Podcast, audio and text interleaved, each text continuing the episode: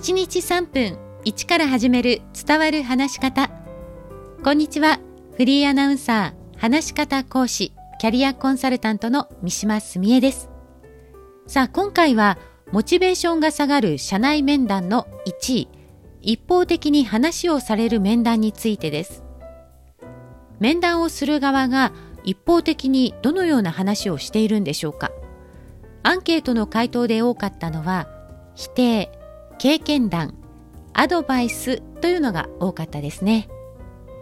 私が面談研修をする際に7対3くらいの分量で話すことをお勧めしているんですけれどもそれは面談をする側が3面談を受けている側が7ということなんです話をしなければ伝わらないし理解も得られないと思う人も多いかもしれませんが実は私たちは周囲の人にサポートをしてもらうことで自分で成長をする力を持っているんです。今回はカウンセリングの基礎を築いたアメリカの心理学者ロジャーズの理論をご紹介します。ロジャーズは自己成長論を唱えています。人は誰しも話をしながら内省を深めて気づき成長していける力があるという考え方です。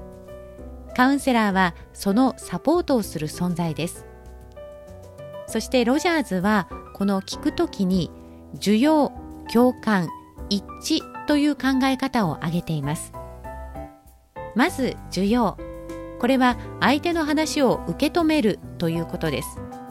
でも受け止めるというと相手の話は正しいと思って聞いておかないといけないと思う人がいらっしゃるんですが実はそういう意味ではありません。相手にはそういう考えがあるんだということを受け止めるということなんです。何もそれが正しい間違っているというふうに判断して聞くことではないんです。共感は相手の感じていることを一緒に味わうことです。ただし相手の話を聞いてかわいそうと思ったりするような同情とは違います。一致というのは相手の話を聞きながら相手と一緒にそのことを考え進んでいくというものです。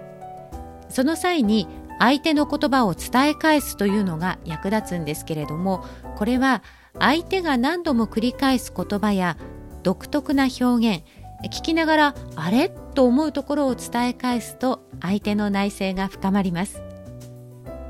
話を聞くということと話すということは相反することと思う人も多いかもしれませんが相手に対して返す言葉一つで相手の変化も違ってきます。面談はまさに面談する側の話す聞くこの総合力が求められます。